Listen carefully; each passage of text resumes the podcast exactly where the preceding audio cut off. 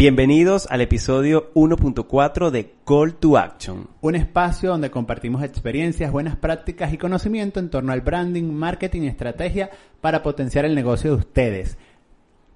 Recuerden algo, eh, se llama Call to Action porque al final compartimos ciertas acciones, tres, cuatro acciones, que los van a llevar a ustedes a poner en práctica el tema que estamos compartiendo en el episodio. Le damos las gracias a Lounge Coworking eh, porque gracias a ellos estamos en esta sala. Y bueno, aquí es donde hacemos vida diaria. Sí, donde trabajamos, hacemos networking y donde traemos a los clientes para conquistarlos. De verdad que les recomendamos que conozcan Launch Coworking. El pololeo con los clientes.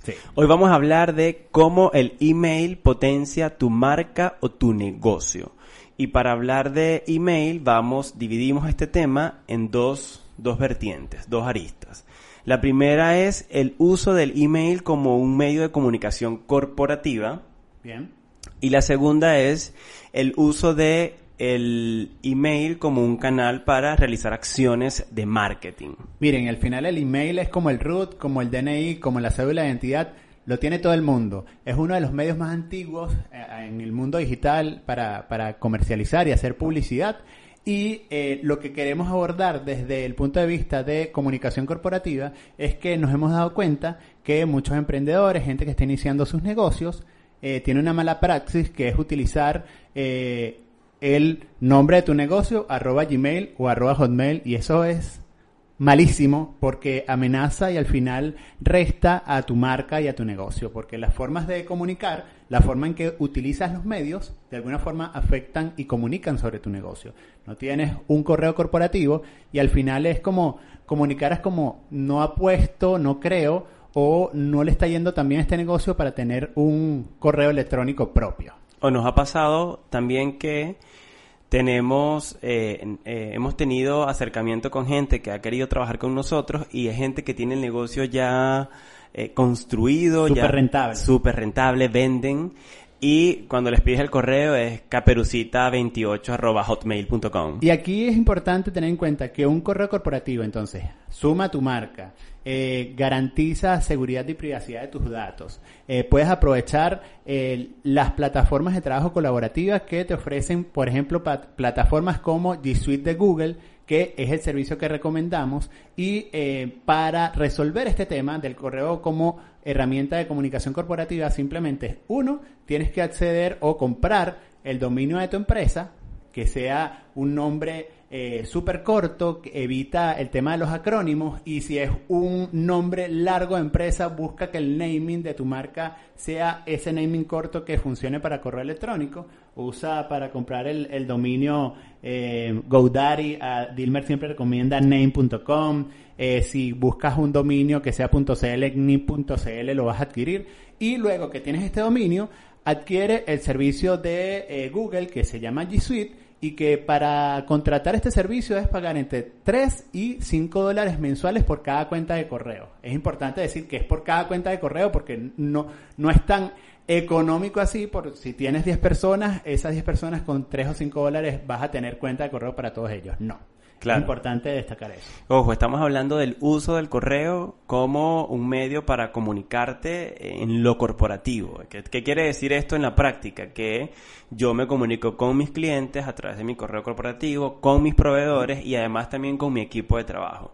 Y eh, aprovecho los beneficios de tener un correo corporativo, que es que tengo este para trabajar en línea, tengo Drive en el caso de Google o en el caso del, del, proveedor que ustedes tengan, generalmente todos tienen para hacer trabajo en línea y hacer un montón de cosas que les va a servir en lo corporativo. Ojo, entonces, cuando ya tengan este eh, dominio y configurado el servicio, la idea es que también como em, establezcan cuáles son las normas para el naming o las denominaciones en los correos de su equipo. Por ejemplo, la, inicial del el nombre o el apellido, y el primer apellido o el nombre simplemente, porque em, es una mala praxis o no es recomendable que eh, cada integrante tenga una forma distinta de llamarse por correo. Uno tenga el nombre, uno tenga la primera inicial y el primer apellido, o uno tenga el nombre y el apellido, o uno tenga el nombre y números. No. Entonces establezcan cuál es esa norma, si es la inicial y el primer apellido o el nombre. Eso es clave.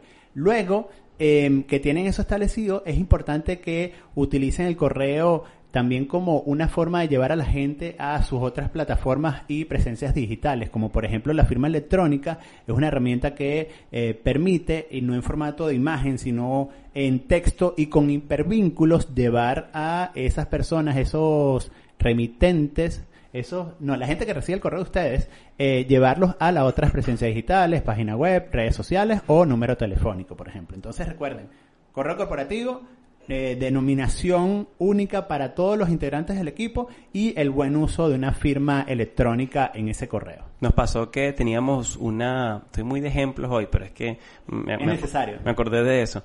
Teníamos un cliente, entonces tenían a un chico que era como el community en, en, en, el, en la oficina, entonces el correo era como digital underscore piso x.t slash, era una cuestión bueno, slash no, no llevan correos, pero sirve que valga la exageración para que, coño, ponle el nombre de la persona. Y que además eh, la recordación y el, el, el recall de ese correo electrónico después lo dificultas por esas grandes eh, y creativas denominaciones que les pones al correo electrónico. Claro, nosotros en, Conversa es nombre y el correo. Dilmer arroba, Gabriel arroba, a no ser que tengas dentro del equipo, eso también es una sección, tengas dentro del equipo alguien que tenga un nombre muy complejo y muy difícil de recordar y de escribir, entonces bueno, te resultaría mucho más fácil, por ejemplo, colocar su apellido.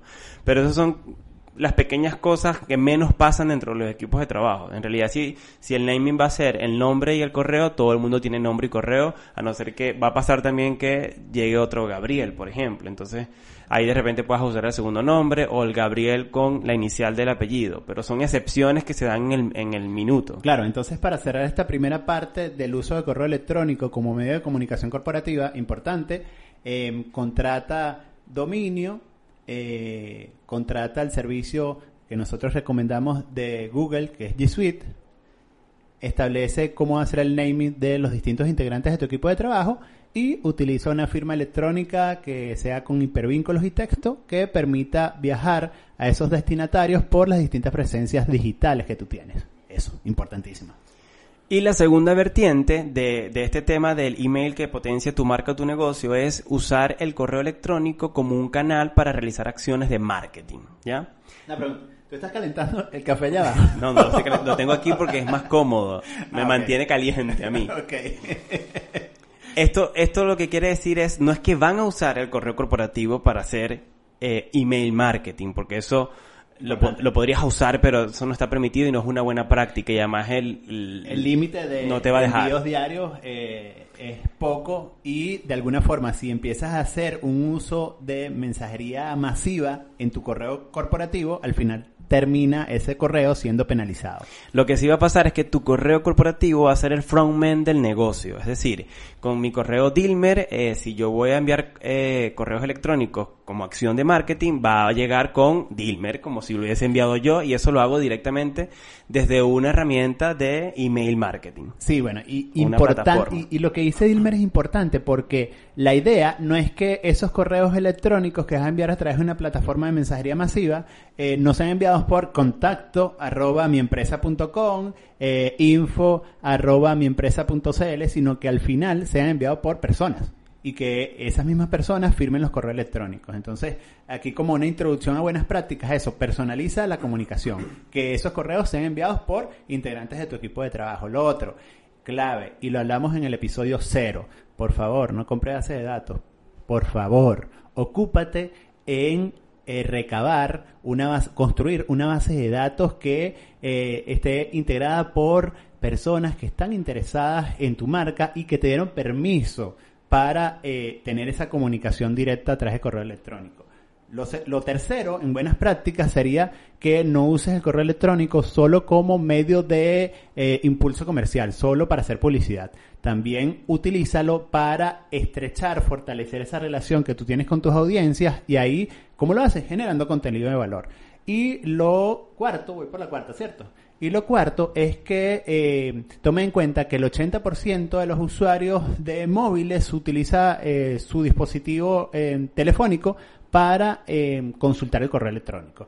Por lo tanto, los contenidos y las comunicaciones, los esfuerzos que hagas a través de email, es importante que sean responsivos, clave.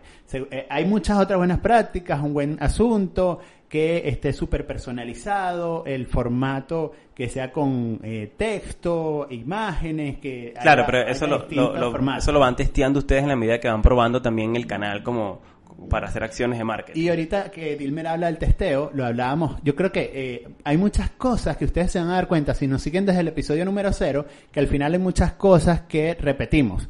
No es que se nos acaben la, eh, los argumentos o la información, el conocimiento, sino que eh, el tema del testear, de probar, aplica para todos los medios y acciones que hagamos en, el mundo digital. Entonces van van a, ver que vamos a redundar en muchas cosas, pero no se debe a lo que le dije anteriormente, sino que son fundamentos que debemos poner en práctica en las distintas acciones y pilares de la comunicación digital. Ojo con algo, parte de construir ese vínculo a través del correo electrónico también no solamente tiene que ver con tener una base de datos robusta y que hayan conseguido gente que realmente esté interesada en lo que ustedes tienen que ofrecer o tienen que decir, sino también que la, la estrategia de contenidos del correo, del email marketing, esté enlazada a lo que ustedes definieron en sus pilares de comunicación, en los valores de la marca, etcétera, etcétera. Es un todo, no es un canal que es un canal que funciona de manera independiente, pero tiene que ser coherente con los otros canales donde ustedes están comunicando. Y al final la estrategia lo que le va, lo que le a permitir a ustedes es que todos esos canales estén integrados, todos hablen eh, de manera coherente, consistente y que al final esa coherencia y consistencia es lo que eh, genera en la marca credibilidad y confianza por parte de las audiencias. Cuando hay esa coherencia y consistencia, yo creo, confío en esta empresa porque es seria, porque me está diciendo cosas que eh, no cambian de un medio a otro. Ojo, muchas de las cosas que nosotros, y, y, quiero hacer este inciso porque me parece que es importante y no lo hemos dicho en episodios anteriores, muchas de las cosas que nosotros decimos en este podcast vienen de la experiencia de nosotros estar trabajando juntos y de gestionar comunicaciones de clientes. Entonces, em, no es nada más una, una cuestión teórica, hay mucha teoría y todo lo consiguen en Internet realmente. Pero sí quería dejar claro eso porque es importante que la gente lo sepa. Y para complementar lo que decía Gabriel. Y lo dejó claro. Sobre el correo, nosotros, a nosotros nos pasa que de tenemos un par de clientes que el correo electrónico, por ejemplo, representa el 30% de su venta mensual, de su meta de venta mensual. Claro, y es un cliente que no, no, no vende solamente por este medio, es un cliente que se ha preocupado y ocupado por tener esa relación de valor en los distintos espacios y oportunidades que contacta a esas audiencias. Entonces ahí clave es vender, pero recuerden de la proporción que hablamos en uno de los tantos episodios anteriores y que siempre hacemos referencia. 80% contenido de valor, 20% contenido comercial. Eso es correcto. Iba a, sumar otra cuestión, pero se me fue la idea. Em, ¿Cuáles son las métricas que tienen que tomar en cuenta eh, cuando están haciendo acciones de marketing a través de correo electrónico? Hay muchas métricas. Nosotros eh, tratamos de filtrar las cinco que nos parecen más importantes a las a la que tienen que ponerle ojo por lo menos al inicio de, de, ciertas campañas. La primera es el porcentaje de apertura que tiene que ver con la gente que en realidad abre ese correo. Si ustedes tienen una base de datos de 100 personas y hacen un envío y lo abren 10 personas, el porcentaje de apertura es de 10%. Así de, así de sencillo es. Sí, y ahí y la plataforma que nosotros utilizamos, por ejemplo, es MailChimp y ella, según el sector, te dice cuál es el promedio establecido en la industria. Nosotros... Según, el rubro, para que no, es geográfico. Sector, mercado, exacto. Sector, mercado, rubro. Y eh, este promedio oscila entre un 20 y 25%, que es aceptable. Tienes un, un promedio de 30% de apertura, 40% eh, excepcional. Tienes un promedio de 5% eh, 4%, no está mal, pero es mejorable. Entonces es importante que así como eh, es clave testear para tu marca en, este, en esta plataforma, es también eh, una obligación hacer un monitoreo de las métricas para hacer una gestión inteligente. Perdón que le di al micrófono, pero no fue sin intención. La segunda métrica es tasa de clics. Es la cantidad de clics que recibe el, el mail, cuando ustedes configuran un email, viene enlazado a que ustedes quieren generar tráfico al sitio web, al producto, quieren generar tráfico a su blog o algún canal fuera del correo electrónico. Entonces esta tasa tiene que ver con la cantidad de clics que recibe el correo o la campaña que ustedes estén enviando en ese minuto. Bien. El tercero, el porcentaje de rebote. Esto es en eh, los correos que nunca llegan. Porque, bueno, el correo está mal, porque entró a spam o porque pasó algo raro dentro de la interfaz y el correo nunca llegó a su destinatario. Y aquí una recomendación es monitorear esos correos que eh, continuamente rebotan, porque si hay una cantidad considerable, o así sea uno, es importante ir limpiando esa base de datos, ir sacando esos, esos correos que rebotan para que la base de datos sea lo más eh, sana posible y así no seas penalizado y que tus correos, eh, tus correos empiecen a llegar a spam porque tienes un alto nivel de rebote, por ejemplo.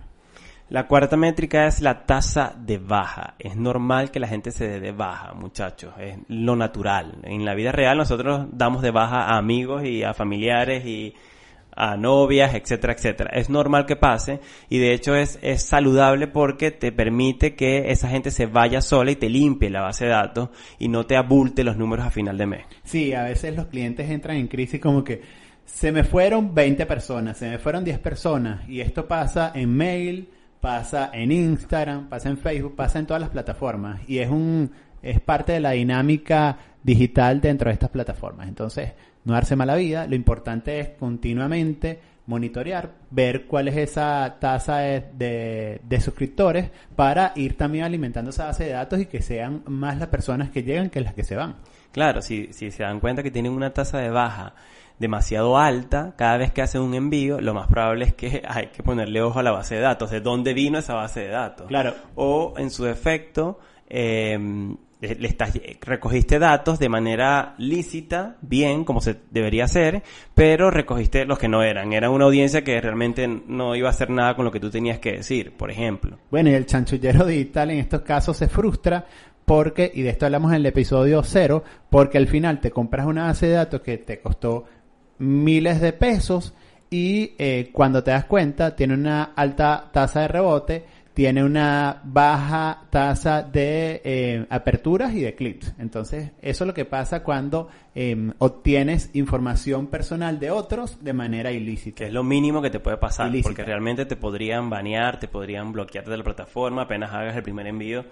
Se dan cuenta que estás usando datos de los que tú no pediste permiso para que los usaran. Y entonces estás desaprovechando una plataforma y un medio que es efectivo, como lo es el email marketing, para em, eh, hacer spam, para hacer uso indebido y al final no tener una comunicación ni relación con esas audiencias que están allá afuera.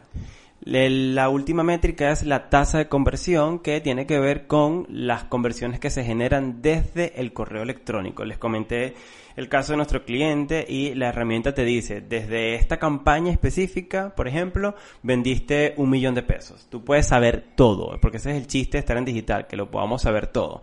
Entonces, esta tasa de conversión tiene que ver en efecto con el porcentaje de venta que se genera desde ese canal. Sí, aquí lo importante es utilizar plataformas ya probadas. Eh, nosotros siempre recomendamos a nuestros clientes MailChimp como siempre le decimos a ellos, porque al final es el papá, la mamá de las plataformas email marketing, donde tienen un tiempo de aprendizaje y de prueba importante. Y esta plataforma, por ejemplo, permite la integración con plataformas de e-commerce, con páginas web que al final te dan la oportunidad de ver cómo es el viaje de ese cliente y cuál es el retorno de inversión que tiene. Nosotros metemos en campañas y vemos, bueno, mira, este mail logró vender ciento y tanto de miles de pesos. Entonces ahí lo importante de tener plataformas probadas y que te den la posibilidad de integrarse con otras. Muchachos, esto a, grosso modo, pero hay un montón de cosas más que se pueden hacer con el email y es un submundo realmente y es para aprender. Hay, las agencias suelen tener departamentos de email marketing, especialistas nada más enfocados en analizar las métricas. Entonces, esto es como un abreboca y, y queda de ustedes que puedan profundizar este tema y el que ya lo maneja, maravilloso porque puede sacarle todo el provecho. Esta semana leíamos un estudio de Microsoft que decía que entre las habilidades que van a ser más demandadas para los profesionales que están en el mundo digital en los próximos años va a ser el tema de posicionamiento SEO y el tema de manejo de datos. Y el email marketing tiene mucho de eh, manejar datos, ¿sí? Em, tanto así que una de las tendencias, y, pasamos a, mencionarles cuatro tendencias, una de las tendencias va a ser la personalización que yo pueda hacer de esa comunicación a través de este correo electrónico. Y no hablo de personalización de colocar el nombre, sino que yo tenga la oportunidad de, en esas distintas oportunidades de comunicación,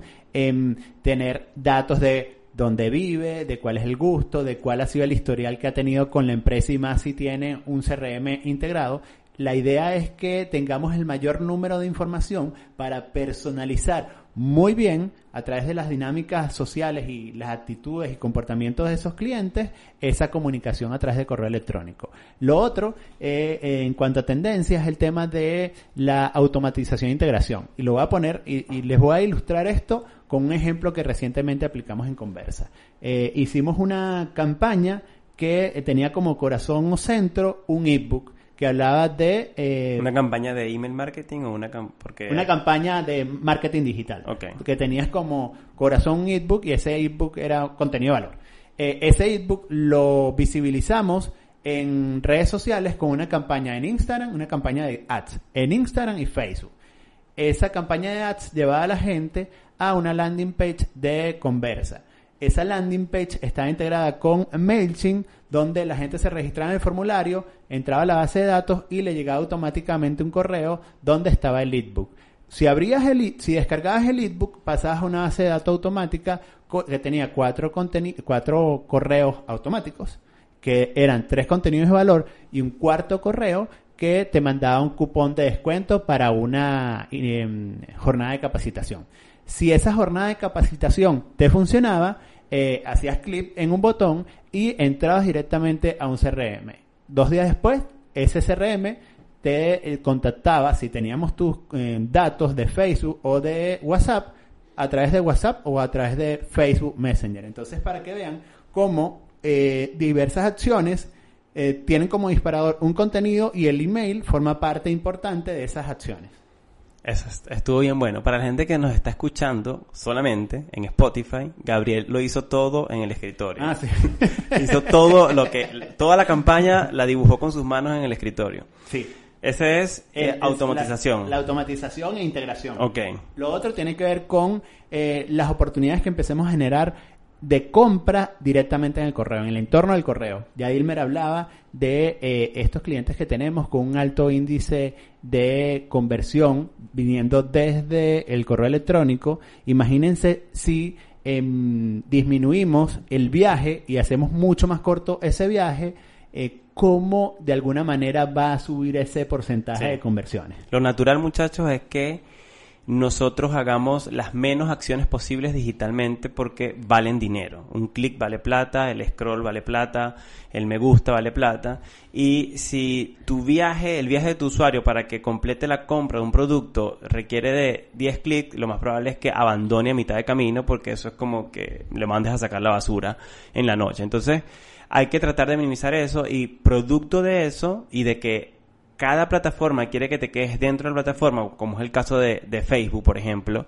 Cuando ustedes ven una noticia en Facebook o en Instagram y la quieren leer, si es, si es que tiene un link en Instagram, no se puede poner link, pero si es algo pagado y lo quieren leer, lo que hace es que la información se embeba dentro se queda embebida dentro de la misma plataforma. Al final tú no terminas de ir al medio o vas, pero estás dentro de, la, de, de, Instagram o de Facebook. Entonces las plataformas al final lo que quieren hacer es que tú te quedes ahí, que pases mucho más tiempo ahí. Por eso nace Instagram Shopping, que tú puedas comprar dentro de la plataforma y un montón de cosas más. Me fui a redes sociales, pero lo mismo pasa también con el correo electrónico. Sí, y a veces clientes que eh, no nos creen cuando le decimos, mira, ese formulario, si lo pones haciendo dos scrolls dentro de tu landing page o tu página web va a bajar eh, la efectividad. Hay que subirlo y colocarlo de primero. ¿Por qué? Porque a la gente, mientras más cosas, y esto ya son acciones, mientras más acciones los pongas a hacer, o cosas los pongas a hacer en eh, lo digital, eh, menos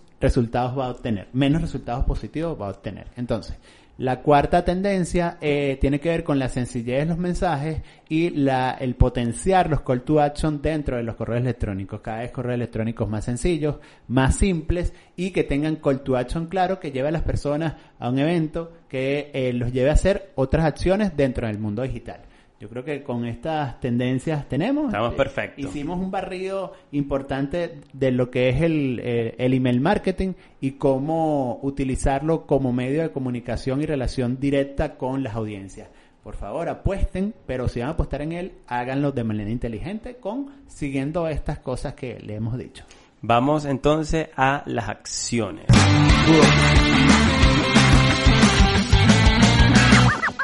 El primer call to action es... Mira, lo primero que tienes que hacer es crear tu, tu correo electrónico corporativo. Recuerda. ¿Cómo lo creo? ¿Cómo lo creo? Sí, recuerda lo que te dije en la primera parte. Compra tu dominio, contrata un servicio de correo electrónico. Nosotros recomendamos G Suite de Google. Incluso te vamos a dejar un enlace en la eh, caja de descripción en YouTube. Si estás en Spotify, vete a, a YouTube o, te- o te lo podemos dejar en el mismo Spotify. También. Donde eh, te vas a poder comunicar con nosotros para nosotros nosotros darte un código de descuento de G Suite y donde puedes disfrutar, creo que es de un 15% mensual si compras el, el plan anual. Eso es importante. Eh, nada. Estabas vendiendo. Mientras yo tosía, estabas vendiendo. Es que tú No sabes puedes que no dejar me puedes dar chance porque lo hago. Eh, recuerden entonces lo que hablaba del correo electrónico es la unificación del naming y la denominación de los correos de los distintos integrantes del equipo y aprovechar la firma electrónica para llevar a la gente a las otras presencias digitales. El call to action número dos es comienza a construir tu base de datos. Te voy a vender una base de datos, no mentira. No compren base de datos, empiecen a hacer acciones de marketing orientadas al contenido y a las promociones que ustedes tienen para que la gente empiece a registrarse y empiece a em, ponerse la camiseta con lo que ustedes hacen, les empiece a interesar lo que ustedes, ha- lo, que- lo que ustedes hacen. Voy a tomarme este espacio para, para hacer una queja pública. Coño, si me tienen en WhatsApp, si tú tienes mi número de teléfono, yo te di mi número de teléfono porque yo quiero que nos tomemos una cerveza, que salgamos por ahí. No que me mandes promociones, ¿vale? De un curso que tú estás haciendo. Te Coño, pasa, te eh, pasa constantemente. A mí me coño, pasa y yo los bloqueo de una. Me pasa muchísimo. me pa- no hagan eso, muchachos, porque eso es annoying, es incómodo, es molesta. Eso molesta porque yo no te di permiso a ti para que me mandaras promociones. Además, yo no le mando promociones a nadie. Yo, a- nosotros hacemos este podcast y yo no le mando el link a nadie. El que quiera ir, que vaya genuinamente a escucharme o a verme. Y ustedes ven esa ira que despierta en Dilmer los mensajes de WhatsApp. Es porque un mensaje de WhatsApp es invasivo, así como lo es, eh, lo es eh, cualquier mensaje de correo electrónico. ¿Por qué es invasivo? Porque, te, te- discúlpame, pero te llega la nalga derecha. Un correo te llega aquí. Tienes el celular, el móvil, en el bolsillo trasero y lo sacas y eh, tú dices, ¿qué es esto? Dios mío. No, te, te- eh, te están de alguna forma eh, abusando de tu espacio personal digital. De alguna y manera. no, y además si tú tienes mi teléfono es porque yo te di acceso a ese espacio, que es un espacio mucho más privado, mucho más cercano, y me vas a mandar un flyer sin ni siquiera decirme hola. Coño, vale, eso no se hace. Mira, ¿sabes qué? Tenemos el tiempo súper medido. Ya vamos a 28 minutos y lo máximo que hemos tenido Ok, acá es 28 minutos. ok, vamos al call to action número 3. Tres, que es, bueno, eh, crea tu cuenta en una plataforma de email marketing. Recuerda, eh, recomendamos MailChimp. Te vamos a dejar en la caja de descripciones eh, de YouTube eh, el enlace para que vayas directamente a este servicio y puedas empezar a ver las bondades de eh, crear campañas y, te- y poder enviar eh, mensajes de manera masiva y tú tener la medición de toda esa acción, desde que inicia hasta que termina. Entonces, importante, buena base de datos sana, eh, creación de, de tu cuenta en una plataforma de email marketing y empieza, como decía Dilmer, a explorar, a medir y a meterte, la- eh, a, a mojarte las manos, a ensuciarte las manos. Bueno, nos vamos. Nos Vámonos. fuimos. Nos fuímonos. Nos fuímonos. Se suscriben, Producción No Conversa, vayas a cantar, por favor, gracias. Postproducción 50 Estudios, Gabriel Patrixi. Dilmer Duno. Nos vemos en una próxima edición. Chao. O nos escuchamos. Bien.